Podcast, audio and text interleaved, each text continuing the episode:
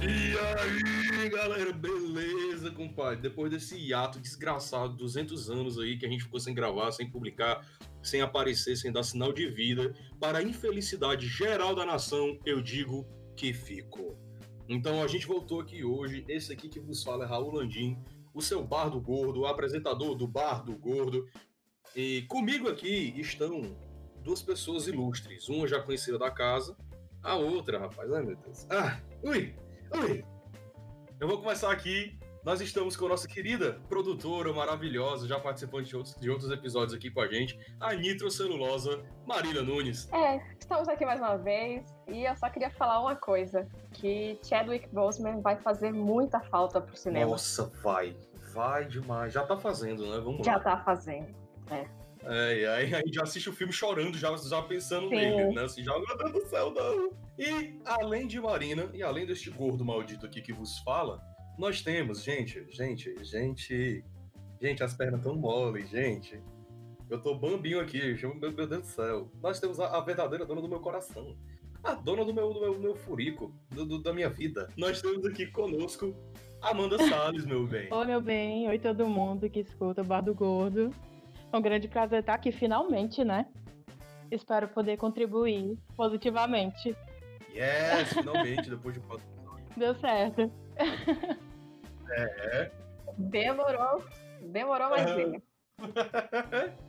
ai, ai. Então, hoje a gente vai falar. Você já deve ter visto aí no título, a não ser que você não tenha conseguido ver por algum motivo, mas você deve ter visto aí no título que hoje nós vamos falar sobre a voz suprema do blues, ou Ma Rainey's Black Bottom. Que filmaço da porra. Eu não tenho muito o que falar, porque esse episódio vai ser monstruoso, tá irado pra caralho, o filme foi muito bom. Então, sobe a vinheta. Vai!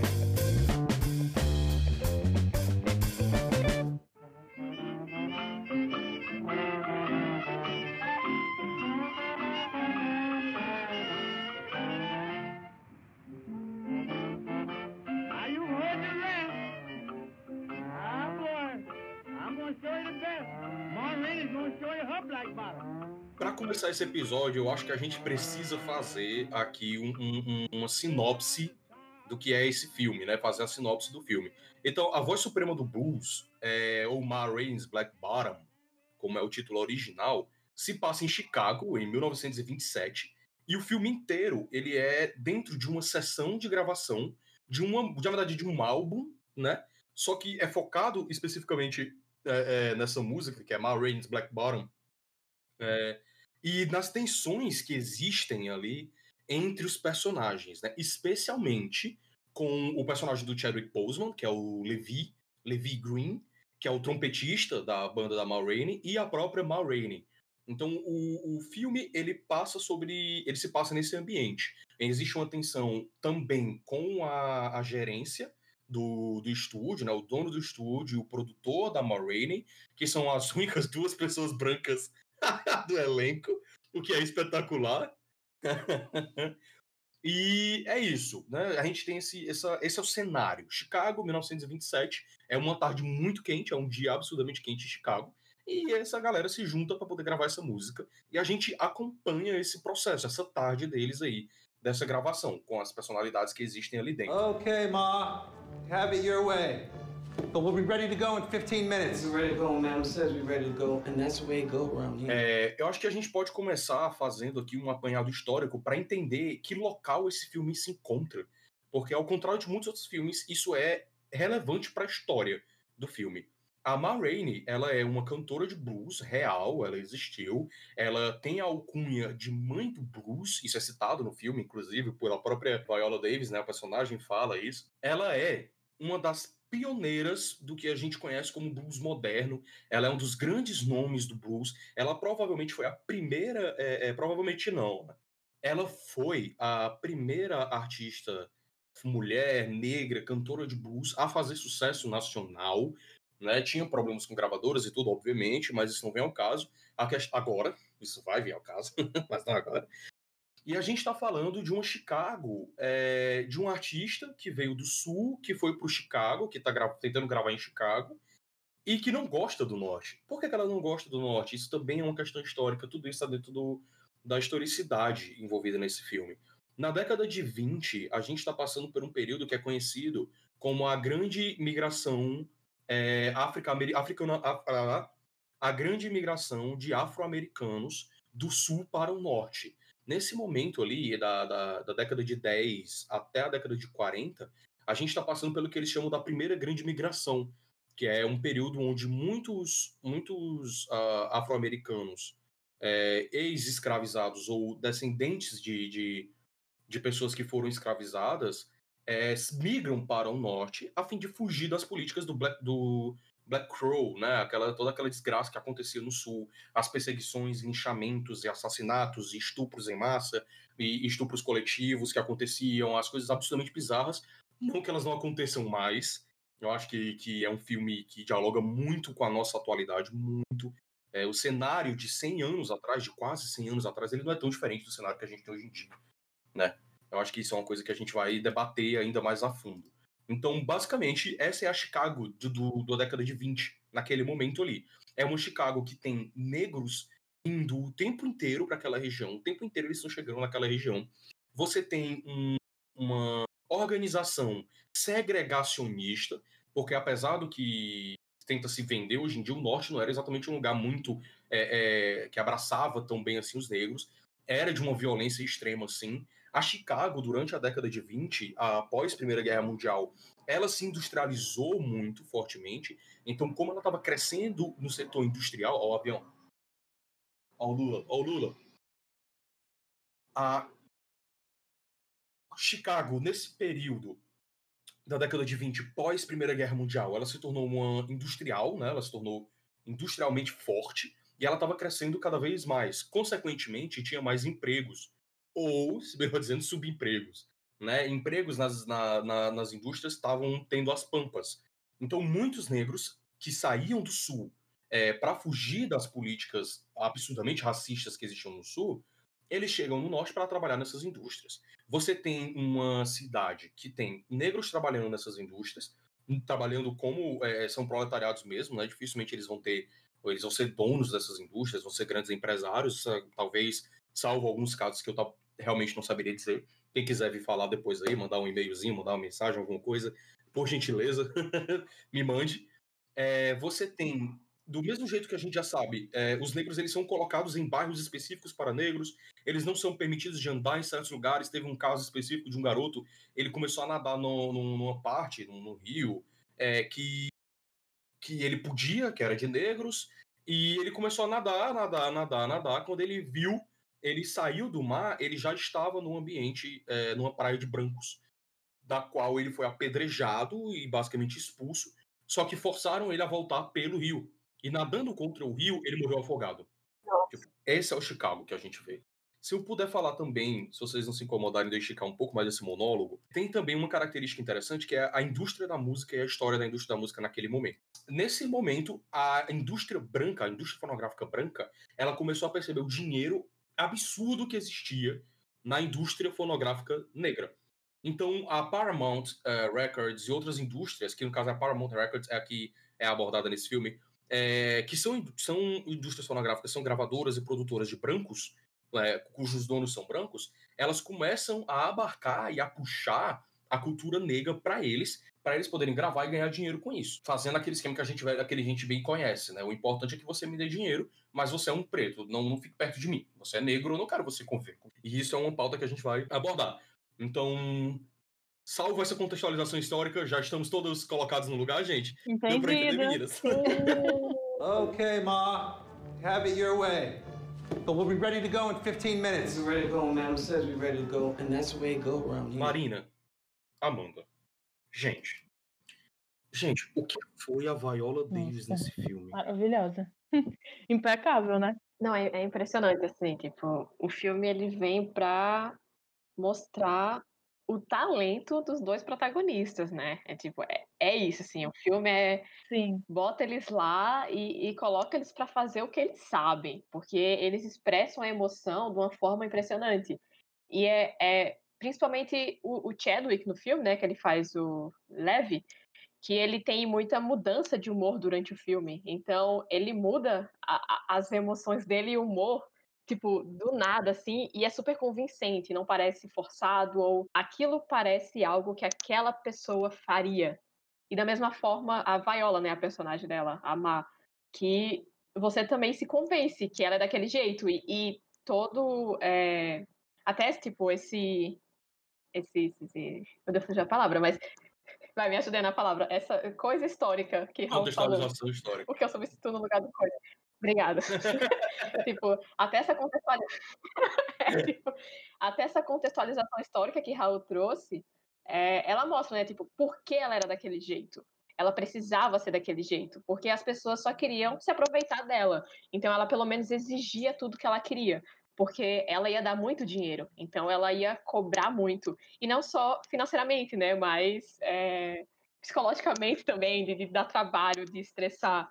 E, e ela não tá errada, tipo, ó, ó, tudo que ela passou, ó tudo que as pessoas pretas passaram. Então, porque quando a gente vê aquele cara branco sofrendo, né, entre muitas aspas, a gente vai se incomodar com aquilo. Não faz sentido. E, e é isso assim, né? É isso que você falou. Não, então, é porque ela é uma mulher preta, gorda. Ela tá nessa posição, ela tem que se impor muito, né? E muitas vezes a gente é visto como boss, como mandona, quando a gente tem que se impor dessa forma para poder ser ouvida, entendeu? E é mal vista muitas vezes, mas infelizmente tem que ser assim, para que a gente possa ser ouvida. E ela faz isso. É nítido que ela precisa fazer isso para ser ouvida ali no filme. Nessa semana eu estava assistindo um, programa de entrevista no Globoplay. É tipo, é, é, é Talk Five, da série As Five. E aí a, a apresentadora é a Preta Rara, ela é rapper. E aí ela com a outra atriz, que também é negra, é, elas falam que, tipo, que uma pessoa preta tem que ser três vezes melhor, sabe? Então você tem que sempre se impor mais, você tem que ser o mais inteligente para poder ser reconhecido. Então é, é muito isso que a Má faz, né? Tipo, ela se impõe muito mais, porque ela tem que fazer isso para ela acabar sendo reconhecida. E além disso, e isso, e veja bem, que a gente está falando, é, é, no caso, tanto na realidade quanto no filme, de uma artista consagrada. Ela repete isso várias vezes, eu não preciso estar tá aqui. Exato. Vocês que se fodam aí, tipo, eu não preciso estar nessa porra, não. Eu volto pro sul, eu faço minhas turnês, eu ganho meu dinheiro, eu ganho minha fama do mesmo jeito. Eu não preciso estar aqui, vocês precisam de mim, eu não preciso de vocês. Uhum. Ela tem que reafirmar isso várias vezes, porque eles não conseguem entender isso. Me escute bem, Irving. Depois você pode subir lá e falar pro Sturtvan também. O que vocês pensam não me interessa, entendeu? Amar escuta o coração, amar escuta a voz dentro dela. É isso que interessa amar. Agora leve meu sobrinho pra lá, diga ao Cutler que ele fará a introdução vocal na música Black Bottom e o leve não estragará minha música. Mas se você e o Studman não quiserem assim, eu posso sair daqui e voltar para minha turnê no sul, porque de qualquer forma não gosto daqui. Ok, Ma. Tanto faz. Sabe, eu só pensei. Dane-se o que você pensou. Parece que está tentando me dizer como cantar na minha música. Essa besteira do Leve do Sturgeon não vou aceitar.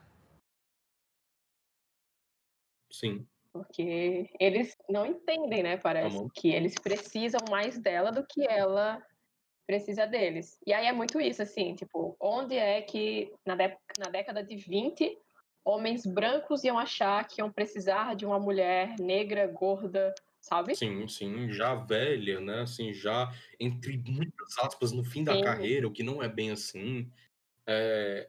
Apesar de que ao longo do, da atuação, tipo assim, do, do filme, a gente vê que ela que ela realmente, a Bessie Smith, que era uma das protegidas dela, né, foi uma das pessoas que, que ela cresce, que cresceu junto e graças a Ma Rainey, ela se sente um pouco ameaçada, né, pelo que a Bessie Smith está representando. O som está se modernizando e ela quer fazer o blues daquele jeito ali do final do século XIX, aquele blues que ela aprendeu, né, e e até eu vi um, um, um, debate, uma coisa que eu achei interessante, foi uma pessoa falando que talvez, se ela não tivesse nessa posição de ter que lutar o tempo inteiro para se afirmar, o tempo inteiro lutando para poder se reafirmar, o tempo inteiro, o tempo inteiro fazendo isso, talvez ela até ouvisse as ideias do Levi e, e, e ela jogasse ali para música dele, sabe? Mas ela tá o tempo inteiro tão, sendo tão atacada e, e tendo a, a, autonomia dela duvidada constantemente e desafiada, a autonomia dela é desafiada constantemente as vontades dela são desafiadas constantemente. Que eu acho que ela acaba se fechando também pro Levi.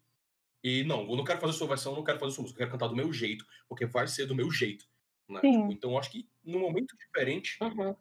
né? Acho que num momento histórico diferente, talvez ela tivesse até é, abraçado a ideia dele, trabalhado juntos e ter crescido juntos ali. Ela podia ter trazido ele, né? Mas ela fez isso com a Bessie e a Bessie tomou o espaço dela. Entende? Tipo, não por mal, né? Eu acredito, mas é, como as coisas funcionam. Ela faz por proteção, né? É, ela acaba com esse instinto de proteção. Isso. Também mostra como, tipo, ela tem que ser assim por conta da questão profissional, porque mostra várias é, várias formas dela ali durante o filme. Mostra também ela sendo vulnerável, ela tendo que ser uma mulher forte. Naquele momento lá com o sobrinho dela, mostra o quanto ela é sentimental também, tem o seu lado sentimental. Mas tem que se pôr profissionalmente, né? Senão as coisas não acontecem, ela não é ouvida, nada vai para frente. Eu tenho certeza Sim. que ela chegou àquela uhum. posição tendo que se impor dessa forma. Senão ela não conseguiria estar ali naquele momento. Uhum. Eu acho que a, a Amanda, talvez tu tenha, tu tenha alguma história dessa, assim, baby, de ter sido em, dentro de estúdio, porque eu sei que você teve algumas experiências já dentro de estúdio, mas eu lembro de você ter me contado algumas coisinhas ali que, que produtores dentro de estúdio quiseram te dar uma, uma cortada. Então, aconteceram algumas coisas. Hoje em dia são coisas menores, mais veladas, mas ainda acontecem. Por exemplo, já fui gravar em estúdio e a pessoa que estava gravando, o responsável lá, que no caso era um homem, é, eu sempre cantei assim de uma maneira bem forte, minha voz é mais imponente, mais grave, e as pessoas associam a, é, a voz feminina, né? A feminilidade é uma voz mais aguda, mais suave, uma coisa mais sensual. E me foi pedido que eu cantasse dessa forma, sendo que a ideia que eu queria repassar com a música não era essa, eu queria realmente repassar mais sentimento, mais força, e eu acabei que eu me deixei ceder porque eu achava que era a melhor maneira, né? Então essas coisas acontecem, por exemplo, em grupos onde a gente vai falar alguma coisa e não é ouvido, mas quando vem um homem com a mesma ideia, ele é facilmente ouvido. Então a gente, querendo ou não, tem que se impor bastante nesse meio profissional.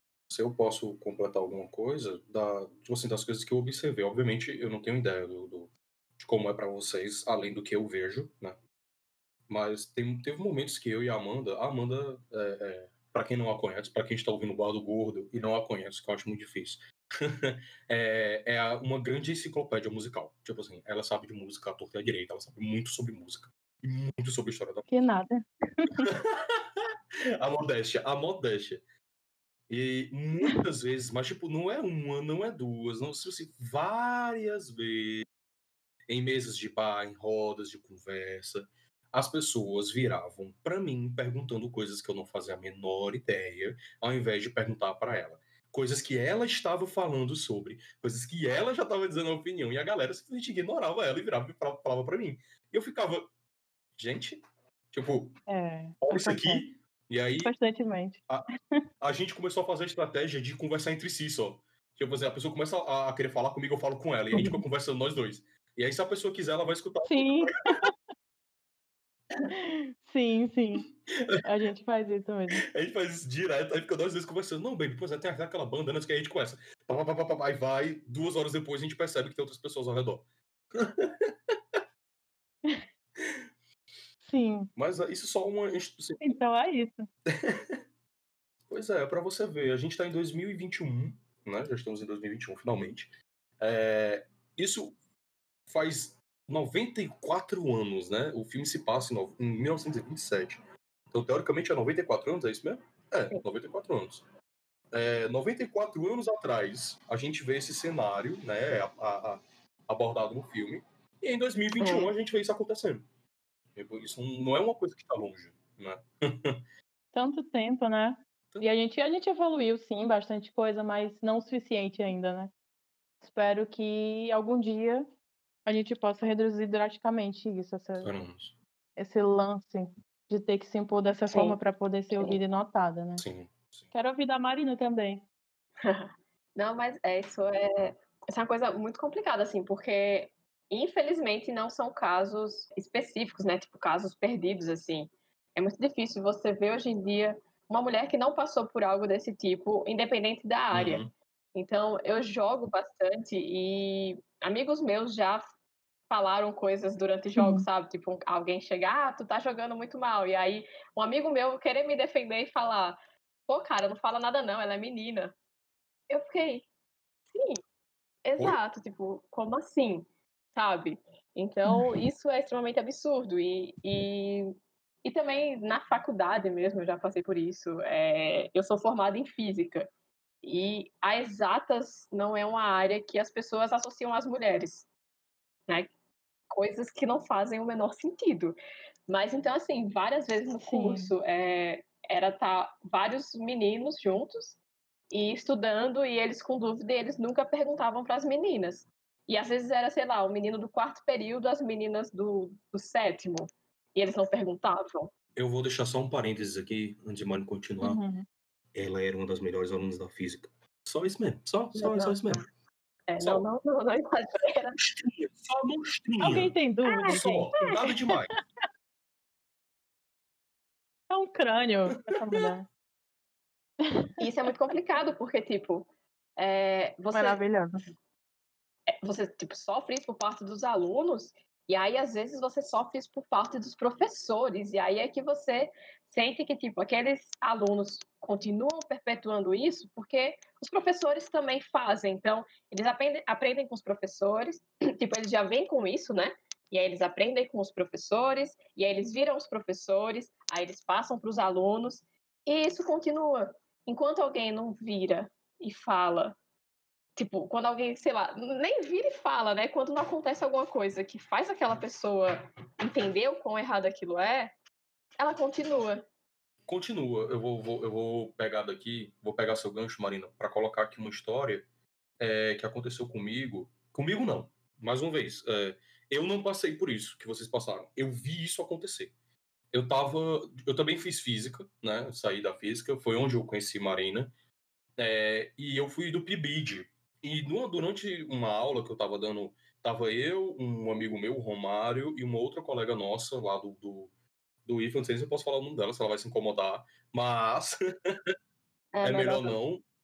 Fala não, fala não. Fala é, não. E aí, a gente, a, gente, a gente, eu e esse meu amigo, a gente estava dando aula e ela apareceu. Ela ficou ali com a gente e tal, conversando e dando aula junto, assistindo. Ela estava mais assistindo a nossa aula, né, na brincadeira ali, do que é, dando a aula. Sendo que ela é de semestres à nossa frente. Ela é muito mais inteligente do que a gente. Ela sabia muito mais do que a gente. E um aluno fez uma pergunta, eu não lembro qual foi o, o momento exato, mas já era bem perto do final, assim. E um aluno fez uma pergunta e ela respondeu. E ela não respondeu assim, meia boca, não. Ela respondeu para valer. Ela botou exemplos, botou quadro, não sei o quê, fez um monte de coisa, explicou bem direitinho. Assim, eu, eu ninguém ali conseguiria é, é, é, explicar melhor do que ela fez. A primeira coisa que o aluno fez assim que ela terminou de explicar foi olhar para mim e perguntar se era isso mesmo. Tipo, é isso mesmo, professor? E eu fiquei sem, assim, né, é. sem reação. A única coisa que eu consegui dizer foi: você não viu o que ela falou? É, isso é muito. Porque. É... Isso é uma situação muito, muito ruim mesmo. Tipo, durante todos meus estágios, uhum. Eu estagiei com professores, homens. Então era eu ficar auxiliando em sala, assim, porque se eu fosse lá para frente, era sempre os alunos olhando para o professor, sabe, para ter aquela afirmação de que é isso mesmo. Isso é muito ruim, porque você se sente nada ali na frente, sabe? Coisa tipo, sim, eu tô fazendo o quê aqui? Se eu estou aqui explicando e ninguém tá levando a sério o que eu falo, se ninguém tá realmente acreditando que eu estou certa, que, que eu estou fazendo aqui? Porque nesse momento eu estou sendo a professora, mas se eu sou a professora que ninguém acha que sabe, eu não sou a professora, sabe? Isso, isso é muito ruim.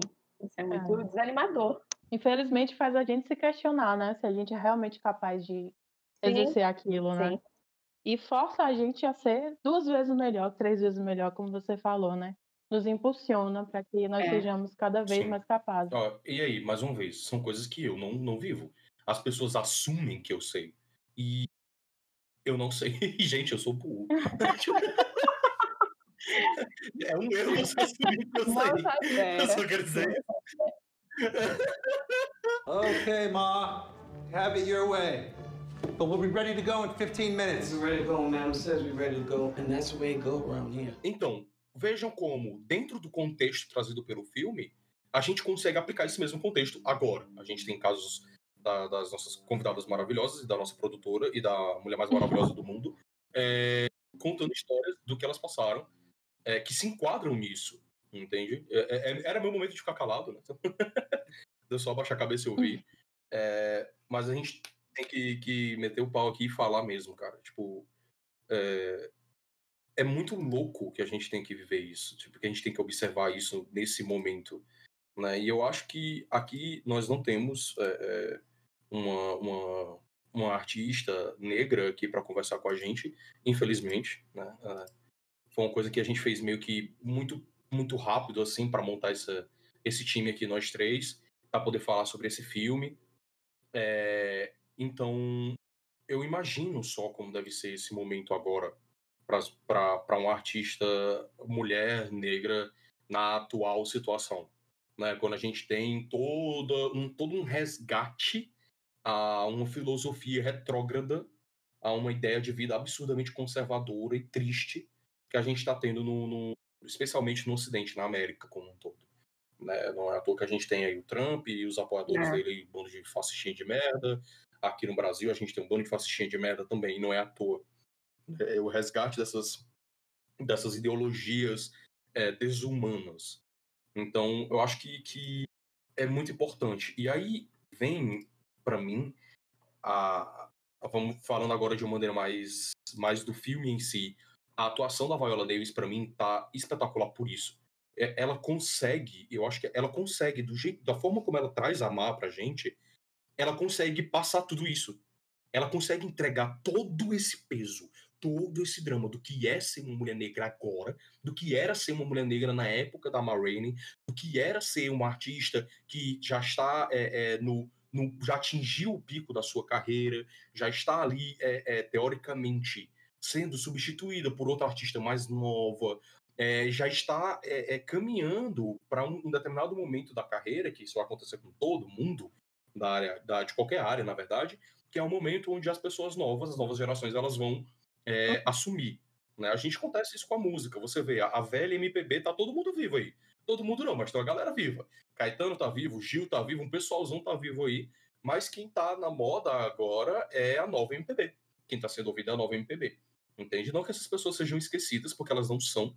Mas quem tá ainda em, em quem tá ganhando espaço, quem tá crescendo é essa nova MPB. Com Cícero, com, sei lá, a banda mais bonita da cidade, com a, Ana Vitória, Thiago York, esse pessoal aí. É, o pessoal do Soninho. Sacanagem. Quem tá ali no top 50 do Spotify é essa nova MPB. Isso. Isso mesmo. Então, a Maia, ela tá passando por esse período, né? E aí eu acho que a Viola, cara, ela bate muito bem nisso. Ela traz a, a essa, essa força que ela que, que a Má tem que ter essa impetuosidade de bater o pé no chão e falar: não, cara, eu quero as coisas do meu jeito sim. E você não vai me dizer não, porra. Eu não aceito que você não me diga não. É, a, a, a cena inteira da Coca-Cola, né? Que tem aquele momento da Coca-Cola. É, é... Sim, incrível essa cena. Pronto, Mar, estamos prontos para começar. E a minha Coca? Mar Rainey's Black Button, menino. E a minha Coca? Preciso de uma Coca. Com esse calor, porra. A minha Coca. Qual é o problema, Mar? E a minha Coca? Preciso de uma Coca-Cola. É, Mar, é, é, eu esqueci a Coca. Vamos fazer sem ela. Só essa música. O que acham, meninos? Dane-se o que a banda acha. Devia ter uma Coca-Cola e você sabe. Não farei nada Bicho, sem a Coca-Cola. É muito foda. É muito foda. É só uma Coca. Eu acho também que ela fica cozinhando eles, porque ela sabe que depois que ela entregar a música, a arte dela, ela vai ser passada para trás. Eles só querem um produto, eles querem uhum. o que ela tem a oferecer, entendeu? Não querem conviver com ela, como você falou. Então ela sabe que quando ela entregar aquilo ali, ela vai ser tratada de uma forma totalmente diferente. E ela, ela tenta enrolar é, a entrega né, da, da música, do álbum, para que. para fazer hora com eles mesmo, assim, para zoar com a cara deles, tipo, vocês estão na minha mão. E eu tô no comando aqui. Eu percebo que ela faz isso. Justo, justíssimo. Essa parada da é sensacional, porque é só uma Coca-Cola. Tipo assim, ela poderia gravar assim, Você não podia Ela para tudo porque ela quer uma Coca-Cola, porque ela chegou ali nesse ápice da carreira dela e ela quer. Isso. Ela falou antes que ela queria a Coca-Cola dela. Ela deixa isso claro. Ela fala: Eu avisei que eu só gravava se tivesse minha Coca. Porque é que não tem Coca-Cola aqui? Tu vai me negar uma Coca-Cola? tipo, seu mesquinho do caralho. Aí eu acho muito mal que ela fica puta, ela mesquinho do caralho, o cara mesquinho me comprou porra de uma Coca-Cola. Ela pega a bolsinha dela, o dinheiro, chama o, o baixista e o sobrinho dela, né? Entrega, ó, vão lá, compram uma Coca-Cola e com troco aí vocês compram o que vocês quiserem pra vocês, vão lá. E tipo assim, só a gente só grava comigo. Sim. Mandou comprar três garrafas. Ainda esnobou, ostentou. É, velho, tipo, isso é muito bom. E outra coisa, eu não tirei nem a razão dela, não, porque tava quente pra caralho, velho. Todo mundo merecia um É, ia ali naquela situação, viu? Naquele calor que Ai, tava, sim. qualquer um queria uma Coca-Cola. Okay, Ma. Have it your way. But we'll be ready to go in 15 minutes. We're ready to go, ma'am says we're ready to go, and that's the way it go around a. Viola tá, tá incrível no filme, né? Mas com certeza a gente também tem que falar do Chadwick, porque ele é um cara extremamente talentoso e, e a gente e a gente vê o quão talentoso ele é, tipo, em qualquer coisa que ele faz, porque até na Marvel Sim. ele conseguia mostrar o quão superior ele era ali em relação à, à atuação mesmo, né? Não falando mal dos outros atores, mas é, se a gente for fazer uma comparação, e, e nesse filme, assim, eu acho realmente impressionante como ele consegue fazer aqueles monólogos com um close na cara dele, assim, com a luz forte, né? Porque eles estão suados, muito suados. Então, para eles ter aquela cor meio dourada, ali vai ter uma luz muito forte na cara dele. E, e ele consegue entregar emoção o tempo todo, assim, sabe? Não tem um momento que cai um pouquinho assim, é o tempo todo muita emoção. E, e a gente pensando hoje, né? Tipo, é, ele faleceu no passado, para quem não sabe. E tipo, esse foi o último filme que ele fez, foi o último filme que ele gravou. E é, é até, sabe, tipo, pensar assim, que ali ele já sabia que a doença dele estava muito avançada. Então, ele fez esse filme, parece que com a alma dele, sabe? Sim. Ele entregou realmente tudo com uma força, porque as histórias, os monólogos que ele tem no filme são muito fortes, assim. Ele conta um, um- ele tem um monólogo sobre um estupro que a mãe dele é, sofreu, ele conta sobre como ele lida com homens brancos, e Uhum. assim, é, é muito forte, sabe? As coisas que ele fala e a forma que ele fala, a emoção que ele passa, a emoção que ele passa no olhar Um misto de muitas é, emoções. é impressionante, sabe? Não, só porque a gente percebe muita coisa ao mesmo tempo acontecendo com ele. É, ele é uma pessoa totalmente impulsiva e tem muita raiva também, um um certo quê de insanidade. Então, tipo, eu acho muito incrível o personagem dele. Realmente, como ele, como você falou, Marina, é uma miscelânea de emoções. Ele passeia por muitas emoções ao mesmo tempo e não deixa a desejar em nada. É incrível. Não. O Chadwick, ele entrega. Eu, eu lembro quando eu vi o trailer desse filme. Eu percebi que muita gente quase deixou passar esse, quase deixou esse filme passar batido, sabe? É, Uhum. Muita gente Mas assim que eu soube da existência desse filme, eu fiquei atento. Eu fiquei atento cada segundo e cada movimento desse filme. E a primeira vez que eu vi a cena dele, dele dizendo, né, que tá no trailer, dele dizendo: Você não sabe quem eu sou, você não sabe o tipo de coração que eu tenho aqui, sabe? Você não sabe o que eu passei. You don't know, Livy. You don't know nothing about what kind of blood I got, what kind of heart I got beat here. É, eu já me convenci, eu falei: Beleza, o Chadwick é muito bom, e esse personagem dele vai estar muito bom. E aí eu assisti o filme e confirmei: o personagem dele está muito bom. o Chadwick, ele, eu acho que ele entra pro hall de melhores atores da, da atualidade, sabe? Apesar dele ter morrido em 2020. Infelizmente, a gente perdeu ele ano passado. Ele com certeza tá num top inacreditável. São poucos atores com o tipo de entrega que ele tem. É, o penúltimo filme que ele gravou, que foi o Destacamento Blood, é, ele é um personagem. Ele não é um personagem. Ele não é um protagonista. Ele é um coadjuvante. Ele é um personagem que tá na memória dos protagonistas. E ainda assim, eu assisti com a Amanda, a gente conversou depois sobre isso. Em Sim. nós dois, eu acredito, ficou a mesma impressão, que era de o, o Chadwick Boseman, ele tomou a cena. Ele, ele tomou a cena completamente. E quando você pega esses três personagens, Marina, tu falou que até na Marvel ele, ele passa, é, é, ele mostra a superioridade dele em atuando, né? E eu não discordo de você. Você disse não querendo desmerecer os outros, mas sim, desmerecendo mesmo. O Chadwick Boseman, ele era ele provavelmente era o melhor ator da Marvel, sim, ali. sem, sem brincadeira, eu adoro, eu adoro todos os personagens ali, eu adoro como eles são feitos, eu gosto de todos os personagens. Olha. Mas não tem como Chadwick Boseman como Pantera Negra. Oi. Eu nem gosto de filme de herói, você sabe disso.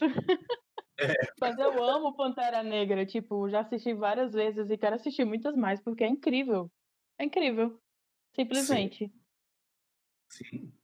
E Se fosse qualquer outro, não seria tão incrível assim, porque Chadwick é incrível mesmo. a forma como ele samba, tipo, como ele muda. Quando a gente pega esses três personagens só, né? Vamos pegar aqui do maior filme que ele fez, que foi o Pantera Negra, né? Em nível de bilheteria, claro. e aí a gente pega Destacamento Blood e o, o, o Maureen Black Bottom, né? A voz suprema do blues. Em cada um desses personagens, ele mostra uma faceta completamente diferente. Quando você vê o, o Levi Green nesse filme, não existe nada de T'Challa ali, não existe nada de Pantera Negra ali. Não. Ele, bem de longe, é aquele cara que é rei de Wakanda, da civilização mais avançada tecnologicamente, mais rica do mundo. Tipo, ele não é esse cara. Ele- aquele cara ali é uma outra pessoa. O Chadwick Boseman, ele, e, e no, no caso do destacamento Blood, ele é. Ele, ele, ele, ele tá no, eu digo que ele tá no intermédio entre o que é o Levi e o que é o, o T'Challa, né, o Pantera Negra, porque ele é um líder, mas ele é um líder de um pequeno esquadrão, que é o destacamento, né? Ele é daquele destacamentozinho ali que é ele mais cinco cabeças. E ele passa uma nobreza, mas não é a mesma nobreza que você vê no Pantera Negra. Entende? É uma outra forma de nobreza, uma outra forma de enxergar o mundo. E é muito inacreditável a forma como Chadwick passeia entre esses três personagens de maneira completamente diferente.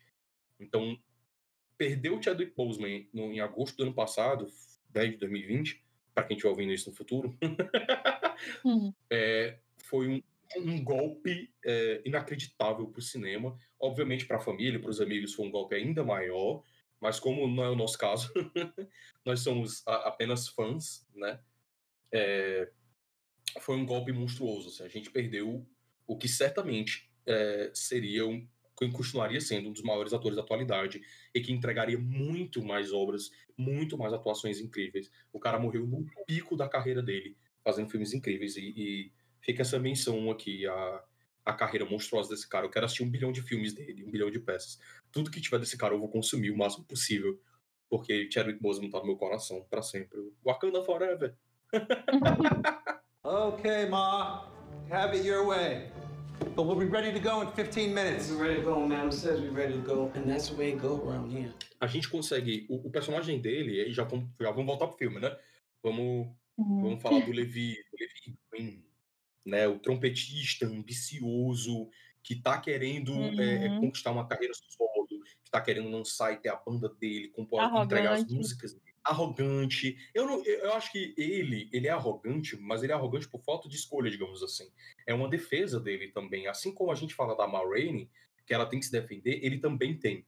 Ele, é um cara que ser magoado, né? Então é muito autodefesa, né? A gente vê, é visível também no personagem. Sim, ele é um cara que deseja o mundo, né? Ele quer o mundo e ele não vai deixar que ninguém impeça ele de alcançar isso. Ele vai fazer o que ele tiver que fazer para chegar onde ele quiser chegar. E ele vai desafiar e agir da maneira que mais é, é, se for adequada para poder chegar no, no, no patamar que ele quer. E eu acho que a grande diferença entre essa entre ele e a Ma porque a Ma do mesmo jeito, a Ma ela é ambiciosa, a Ma ela quer chegar lá, ela é foda, e ela quer marcar o seu lugar como artista de blues é, mais importante do momento. Ela não quer fugir disso, ela não quer perder esse título. É, a diferença é que eu acho que a Ma ela tem uma sofisticação, ela tem uma, ela tem uma percepção de mundo diferente, menos agressiva do que a do Levi. O Levi ele tem uma visão muito agressiva do mundo e, portanto, ele é muito agressivo. Ele foi muito agredido pela vida e ele traz essa resposta uma resposta agressiva para o redor dele, né? intensa, imprudente.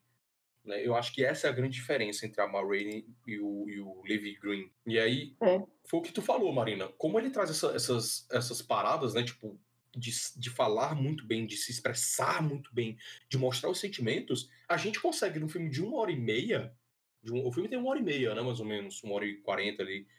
É, a gente consegue sentir essa história dele, sentir esse peso do que é ser um, um homem negro saído do sul, fugido. Ele fugiu do sul, sabe? Depois do estupro da mãe dele. Olha como, como a história se constrói para aquele momento, para ele chegar ali e ele não aceitar de forma alguma que ele não vá ter a banda dele, que ele não vá ser um trompetista solo. Entende? Ele não pode não não ser. Entende? Ele não pode não ser esse cara. Ele tem que ser esse cara e ele vai ser sim. Ma. Have it your way. But we'll be ready to go in 15 minutes. We're ready to go, Madam says we're ready to go, and that's the way it go around here. Eu queria que você falasse, amor, daquela parte é, da procura dele e tal, porque você falou que ele é um cara que tá sempre buscando algo, sempre buscando ter destaque na música e a, e a simbologia daquele momento que ele tá sempre olhando para aquela porta e ele abre a porta e não encontra nada. Ah, é aquela porta. Pois é, eu acho que essa porta tem muita simbologia. Sim, tem mesmo, tem mesmo, faz todo sentido. Pode falar, fala também, você tá falando aí, continua. Não, eu acho que é justamente isso, tipo, que acontece com todos nós, seres humanos, a gente tá sempre em busca de alguma coisa. A minha concepção foi essa, né? Talvez tenha seja um outro significado, mas a minha concepção e acredito que a sua também foi essa, que ele está sempre buscando algo, sempre buscando algo, mas nunca consegue chegar lá. Vai ver, ele já passou por coisas que ele queria, mas ele está sempre ansiando por alguma coisa a mais e sempre buscando chegar lá e nunca chega. E ele é frustrado por isso, entendeu? Nunca consegue chegar no objetivo dele. É aquela ideia que todo mundo tem que ter um objetivo, todo mundo tem que ter um. É tipo Soul, né? O filme da, da Pixar. Você tem que ter sabe, uma missão na sua vida, você tem que ter um objetivo. Então você anseia por isso e você vai gastar todas as suas energias para aquilo.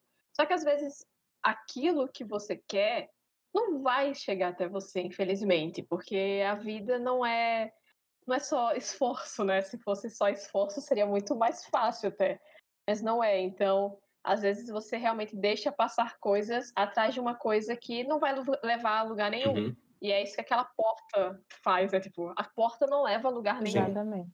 É meio que a vida dele não tá levando ele a lugar nenhum. E, é, tipo, ao lugar que ele quer, pelo menos. Fiquei né? pensando também, assim, de outra forma, vendo por um outro ângulo essa questão da porta, né? Se tem alguma relação com o fato dele ser preto.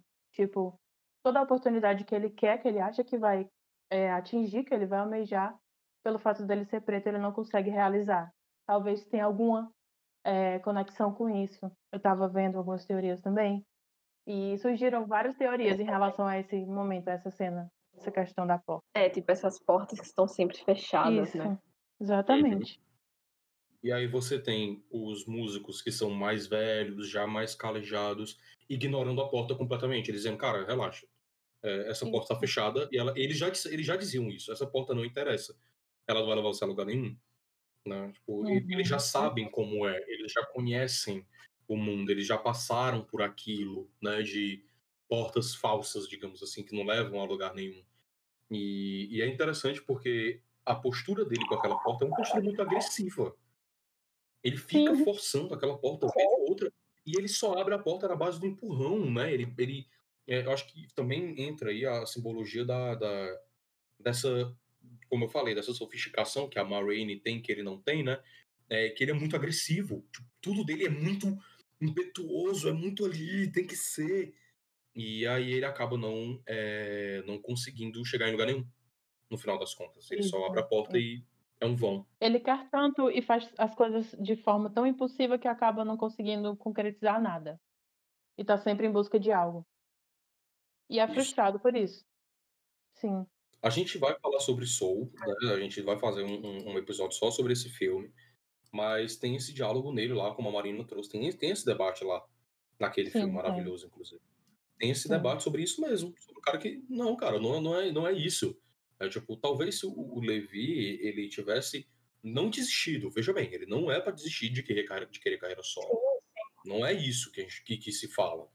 É só se ele tivesse tido um pouco mais de calma. Calma. Respira. Pensa melhor, cara. Pensa melhor no seu caminho. Pensa melhor no que você pode fazer para chegar lá. Entende? E aproveita mais esse momento. Sabe? É, talvez ele tivesse conseguido. Né? É, Uhum. então, o, o Chad, o Chadwick Boseman, eh, ele, mais uma vez, consegue entregar pra gente esse sentimento. Ele consegue mostrar essa frustração no olhar dele, essa raiva, essa mágoa do passado. É um cara muito calejado, um cara que sofreu muito.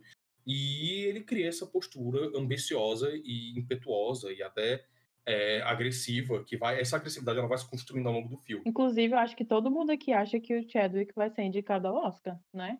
Ou não? Ah, vai. o Oscar póstumo. Seria incrível. Vai, acho vai, que você- nada muito merecido, né? É, ele tá aí como uma das grandes apostas, assim. É, tá bastante em alta. Vamos esperar pra ver, né? Porque eu acredito que ele vai ser indicado. Eu acho que ele realmente vai ser indicado. Uhum. Mas sabe como é, né? Até acontecer a indicação, É, não, nada garantido. Né? a gente ainda fica. Mas eu acho que a indicação ele leva. Não sei se o prêmio também, mas aí vai depender dos indicados, né? Sim. É sempre assim, mulher. É sempre assim, depende de quem tá concorrendo. E aí tem o fator também dele, dele ter morrido, né? Isso pode mexer um pouco com a decisão do- da academia. Mas vamos ver. É- Esse é papo para o episódio que vai ter sobre o Oscar que nós vamos fazer, não é, Marina? no futuro. A gente vai ter um episódio dedicado a gente debater sobre o Oscar e sobre as possibilidades, mas eu não discuto, eu não, eu não duvido nem um pouco que o Chadwick Boseman eh, vá ser indicado, no mínimo indicado. E se ele não for, eu vou até Los Angeles e explodo a Academy Awards lá. É, Esse ano ele, ele realmente tá na, na, na lista dos que provavelmente vai ser indicado, assim. Uhum. É, mas sempre tem aquela lista ali do, do que estão ali na repescagem, que é sempre bem próximo, né?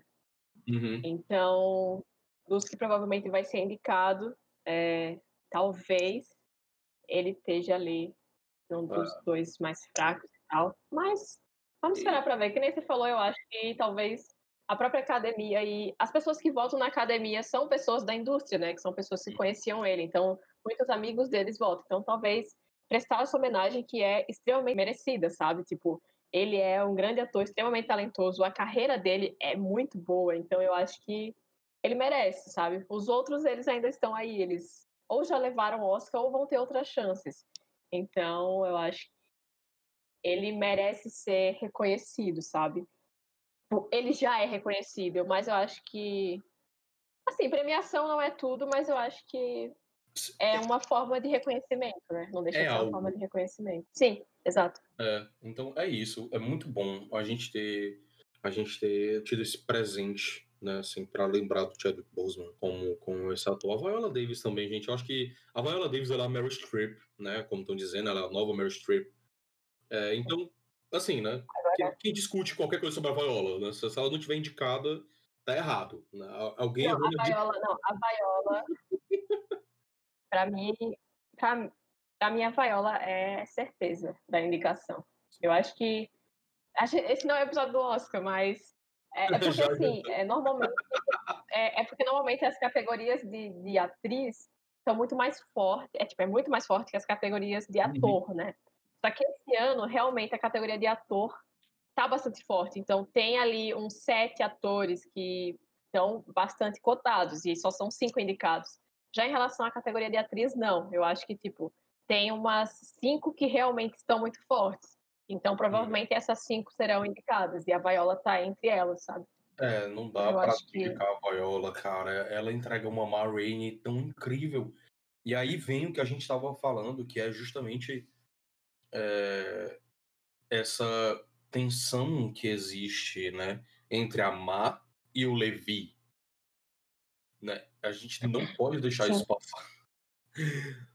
A, a Ma Rainey, como foi dito antes, a Ma ela é uma, uma, uma cantora de blues que já está é, começando a, a- no momento de decadência da carreira, né? O momento porque decadência é uma palavra muito forte, né? Mas é o momento que tá chegando no fim da carreira, tipo, tá começando a acalmar, né? Ela tá ali acalmando e aí ela tem esse momento, a Bessie Smith é, é, que tá assumindo o lugar dela, tá ganhando notoriedade, tá ficando cada vez mais famosa, cada vez maior. E aí ela tem dentro da banda dela um artista, né? O próprio trompetista dela querendo passar por cima dela, né? O que a gente percebe pela postura agressiva do Levi, tanto pela postura dela, né? Pela postura dos dois, a gente consegue perceber que existe essa tensão, onde o Levi quer fazer as coisas do jeito dele, ele não quer mais seguir a Mar, ele não é mais banda de acompanhamento, ele não se aceita mais como banda de acompanhamento dela, coisa Sim. que os outros vivem batendo na tecla. Você ainda é banda de acompanhamento. Você não é um cara solo, você está aqui para gravar com a Ma Rainey. Você não tá aqui para gravar sozinho. Então eu acho que, que essa tensão que existe dos diálogos deles dois, que são poucos os diálogos entre eles, né? Acho que, que isso é uma coisa interessante de falar. Essa foi uma coisa que eu acabei sentindo um pouco de falta no filme. Porque é, tem muitos monólogos do Chadwick, é, mais do que monólogos da Viola, que eu acho que talvez poderia ter mais. Eu acho que a Viola ela entrega muito a atuação no corpo, né? Então eu acho que ela fala muito com o corpo, talvez por isso que ela não tem tantos monólogos que nem o Chadwick. Mas eu senti um pouco de falta de mais embate entre os dois, sabe? Uhum. Tipo, algum texto grandioso entre os dois. Porque, assim, é, acaba parecendo um pouco, talvez, uma escolha fácil, você não colocar os dois em tela de uma maneira muito forte. Porque os momentos mais fortes, eles estão separados. Então, cada um brilha no seu momento. Eles dois não têm um momento para brilhar juntos. E você ter dois atores que são extremamente talentosos e, e, e que têm, tipo, vamos dizer assim, uma personalidade muito forte, né? Você ter dois juntos em tela, é difícil para você até uma coisa de direção, você conseguir controlar os dois ali, você não deixar um brilhar mais que o outro, mas ainda assim os dois brilharem muito, sabe? Então eu senti falta disso, assim, sabe? Tipo, esse embate dos dois com algum diálogo extremamente marcante. Mas isso também eu acho que não é algo que diminui o filme. Para mim não é algo que diminui o filme. É... Uhum. Eu também acho que não, não diminui, mas realmente teria sido bem mais legal a gente ver mais diálogos diretos, né? O que a gente vê muito no filme é um intermédio, né? É, o Sim. Chadwick porão da banda, ela lá em cima no estúdio, o que é sensacional já ter esses ambientes, né? Tipo, ele fica no porão. Ele só está lá em cima quando ele está a serviço dela. Entende? Tipo, ele fica lá embaixo no porão, junto com a banda, porque ele é banda de apoio, e ela fica lá em cima no estúdio. Entende? Com toda a luz, toda a glória, digamos assim. Né? E aí cria-se essa separação. Eu acho que talvez talvez seja até isso, né? Talvez seja até esse mesmo objetivo. Era o que eu ia dizer. Pelo fato deles estarem brigados. Acho que por isso que também não tem muitas cenas de diálogo direto entre eles dois. Acho que quando acontece mais diálogo direto é quando o possível caso, né? O caso da Marina lá no filme. É, se relaciona com ele, né? Com o Levi, e eles acabam brigando por conta disso. E... Ah, a namorada dela lá, né? A... Isso, aí ela começa a, bruta. desconfiar e tal. A Isso. Acho que é quando eles têm mais. É, mas. Pode, Não, pode é só isso. Acho que é, que é esse momento que eles começam a interagir mais. E quando ele confronta ela e tal, por conta de querer mais espaço ainda na banda. Uhum. Uhum. É, mas eu, senti, eu acho que eu senti falta no final mesmo, assim, acho que não, não necessa- não necessariamente no filme todo, sabe? Porque eu acho que realmente no filme todo não faria sentido com a narrativa, porque é que nem vocês falaram, né? Tipo, ele está no porão enquanto ela está lá em cima. Então, isso tem significado. Uhum. Isso realmente acontece por um motivo, né? Pra, é, pra mostrar essas coisas. Então, eu acho que, tipo, no final, na- tem uma cena final, né? Que eles se confrontam. É, não é uma cena. Pra mim, não foi uma cena tão marcante, assim. Uhum. Pra mim, as cenas marcantes são dos dois sozinhos.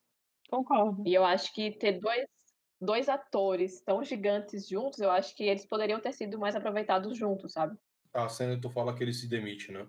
É, isso. Que, que ela demite ele, aliás, desculpa. Ela o demite. É, é- é- ele meio que vai se demitir, ela demite depois. É uma coisa meio Zack É. Snyder. Meio, nós terminamos. Quem terminou? Nós terminamos. Exato, é, a- é a coisa meio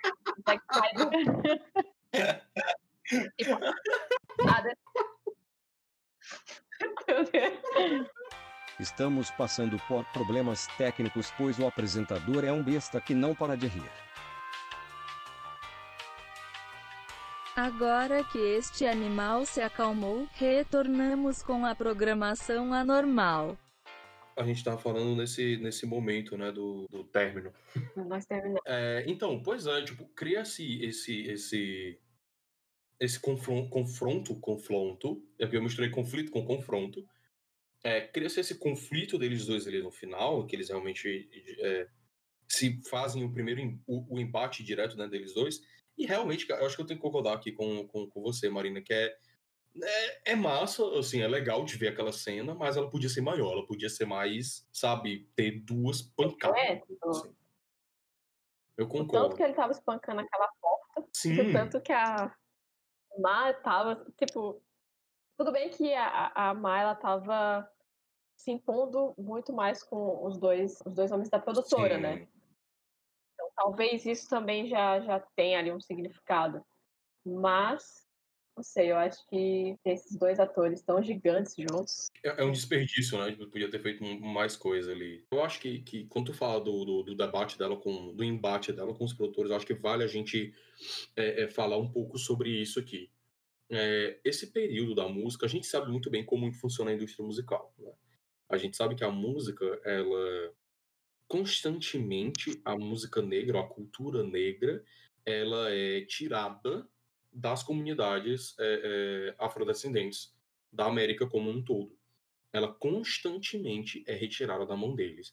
É, finge que ela não existe. O lucro, o dinheiro, o, o- tudo que existe em torno disso é tirado da mão deles e colocado na mão de outras pessoas. A gente tem o, o Quincy Jones, que é um dos maiores produtores da história dos Estados Unidos. A gente tem aquele outro, é, é, o Clarence é, é, Avant. Avant, que também é um homem negro. Clarence Avant, né? Isso, o Avan. Pronto, que são dois grandes produtores, que são duas pessoas que, pelo amor de Deus, o que seria da indústria, é, é, tanto fonográfica, audiovisual como um todo, é, da indústria negra, sem esses dois caras, assim, o Quincy Jones e o, e o Clarence Savant são responsáveis por, por provavelmente pelos maiores nomes que a gente conhece, entre Bill Withers, o, o próprio Maluco no Pedaço, que todo mundo assistiu aqui quando era moleque, é produzido pelo Quincy Jones, né? Então esses caras, eles estavam lá, fazendo muita coisa nos anos 50, 60, 70, 80, 90 e até esses dias, né? Então é muito muito gritante que a gente fale sobre como a indústria musical absorveu os, os afrodescendentes e a sua música. É como eu falei logo no começo do episódio, tipo, as produtoras elas começaram a perceber, as produtoras distribuidoras, elas começaram a perceber que existia um grande público negro que estava consumindo música. E eles não estavam pegando esse público. Eles começaram a fazer o quê? Eles começaram a pegar os artistas negros que fazem sucesso entre dentro do público negro e começou a trazer para as produtoras e gravadoras brancas, como a Paramount Records, que é o caso da Ma Rainey. E eles começam uma- um, um processo de dominação de toda essa cultura e de toda essa indústria. Eles tiram da comunidade negra é, esse poder da, da, dos direitos autorais, digamos assim, né? O, o superpoder dos direitos autorais. Uma coisa semelhante aconteceu com Tim Maia aqui no Brasil. Tim Maia ele é um dos principais responsáveis pelo que a gente vê hoje de direitos autorais no país, porque ele caía em cima da galera. Ele percebia que os direitos autorais eram coisa que dava muito dinheiro. Entende? É, ter esse direito, ter a sua gravadora, e aí ele cria a. Qual é o nome, Amanda, da, da produtora lá dele que ele criou? Tu lembra? Que ele Ixi, cria, agora né, no momento não lembro, ó. Tu lembra? Ixi, esqueci Sim. também, ó. É para ele, que quando ele gravou o Racional, né? Ele não lançou pelo selo dele? Sim, Foi sim, exatamente. Exatamente. Você lembra que ele lançou pelo próprio selo, né? Então, ele lança pelo próprio selo o disco Racional, ele, ele entra em confronto direto com produtores por causa disso, pela qualidade dos discos, que ele ficava puto porque não eram bons o suficiente para ele, ele achava ruim as gravações, ele queria melhor e cada vez melhor.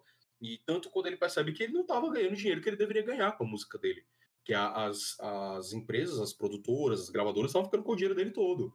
Né? Então você imagina o que era na década de Isso. 20, sabe? No- nos Estados Unidos, Chicago, com toda aquela tensão racial acontecendo, as produtoras, elas abocanhavam o, o grosso do dinheiro, entende? Que, que os artistas negros produziam. E isso era muito absurdo. Então, o que você vê ali, o empate que a gente vê da Má com o, o produtor dela e o, o, o, dono do estúdio, é um embate histórico de, de, de artistas negros que têm que se afirmar e têm que deixar claro que eles não precisam desses produtores. Eles têm um público deles ali. O público tá ali. Eles vão fazer os shows deles, eles têm a comunidade deles ali. Entende? Porque ao vigia. Sim. Tiozinho. É, O tiozinho do Twiwi. Então, historicamente, a gente tem esse momento onde a, a, os artistas negros estão sendo dominados. A gente vê isso, se a gente pensar aqui na nossa história, como, por exemplo, quem é o rei do rock? Popularmente falando, Elvis Presley. É um homem branco. Tipo, pra mim, o Chuck Berry. Quando... é o Chuck Berry, o rei da porra toda, né? O dono dessa merda. Ele e a, a mama, a Rosetta, né? A Rosetta. E a Rosetta, merda. Que 10 anos antes do Chuck Berry mesmo, ela tava fazendo aquele som incrível dela lá, né? Fazer um, fazer um episódio ela é só a pioneira. A grande Não pioneira. é? Ela é a Rainey do rock and roll. Isso. Okay, Ma. Have it your way. But we'll be ready to go in 15 minutes. We're ready to go, Madam says we're ready to go, and that's the way it go around Então, here. veja como dois estilos que a gente tem, é, que são o jazz e o, o- rock and roll e o blues, né? Que foram pioneirizados, assim, as grandes pioneiras são duas mulheres, que é a Ma Rainey e a Rosetta, é, com o tempo foram sendo, elas foram sendo esquecidas, foram sendo apagadas para a gente colocar em voga os grandes nomes brancos e geralmente de homens brancos, entende? A gente acaba Exatamente. esquecendo e perdendo esse contato. E isso foi um processo que começou ali, começou ali na década de 20. Entende? Já tinha começado ali mais ou menos na década de 20. Então, eu acho que é muito importante a gente falar esse, esse empate que existe entre ela e, a, e o, o- a gravadora e a produtora. Entende? Tem também um momento que o Levi, ele ficou com aquela música dele, vocês lembram disso? Tipo, ele fica querendo vender a música dele pro cara, querendo entregar a música dele pro cara. E aí, no final, E, uhum. no final do filme, Ele tinha prometido que ia comprar, né? e isso, ele tinha prometido que ia gravar, baby. Que ia gravar mesmo, Isso. não só comprar. E aí é essa parada, ele entrega 5 reais, 5 dólares, né, pro Levi e fala, eu te dou 5 dólares pra essa música. É isso. Esse é o melhor que você vai conseguir de mim. Isso acaba com os sonhos dele, né? Isso destrói ele completamente. E aí, logo depois, o que é que ele faz? Junta uma banda de brancos e grava a música. É, o filme acaba assim, né? Incrível. Eu fiquei Sim. chocada com essa cena. E é muito isso mesmo. é Sim, muito sim. triste que isso aconteça assim, muito triste mesmo. Então é muito bizarro quando a gente pensa é, é, dessa maneira que a, a indústria musical ela estava fazendo isso constantemente. O apagamento de, de artistas negros, especialmente os novos, que é o caso do Levi. O Levi ele tá começando. Esse aqui, a gente pega só o gênio dele, só o que ele tem para entregar aqui de música boa, e a gente finge que esse cara não existe. A gente apaga esse cara da memória. Eu dou espaço aqui para esse artista que é branco, que ele tá dentro dos padrões que eu quero. E isso não é novidade, isso, ou isso não é uma coisa que parou de acontecer. A gente pode pensar como a. Marília Mendonça passou não sei quantos anos da carreira dela escrevendo música pros outros. E aí, um belo dia, descobrindo que a mulher canta e tá aí hoje a Marília Mendonça arrastando 100 mil no, no barzinho que ela for tocar. Tem 20 mil pessoas no boteco que ela, se ela quiser cantar. Sim, padrões diferentes, mas a mesma problemática, né? No caso dela, por É. ela ser uma mulher gorda e tudo mais, que não é o que a mídia quer, né? All right, boys. You seen the rest? Now I'm gonna show you the best. Ma Rainey's gonna show you her black bottom. We're down south and E aí, meus amores, como é que vocês estão? Estão tudo bem? Tudo tranquilo? Estão gostando deste episódio maravilhoso? Então, chegamos ao fim da primeira parte do episódio 5 deste podcast, A Voz Suprema do Blues, ou Bahrain's Black Bottom. Então, espero que vocês estejam gostando até agora. É, eu resolvi partir em dois aqui porque ficou muito grande o negócio, a gente fala pra caralho aqui, todo mundo fala muito. E especialmente este que vos fala aqui, inclusive estou falando mais agora, continuo falando, nunca vou parar de falar, aparentemente. Então, então a próxima parte vai sair na sexta-feira, caso você esteja ouvindo este episódio na data de lançamento.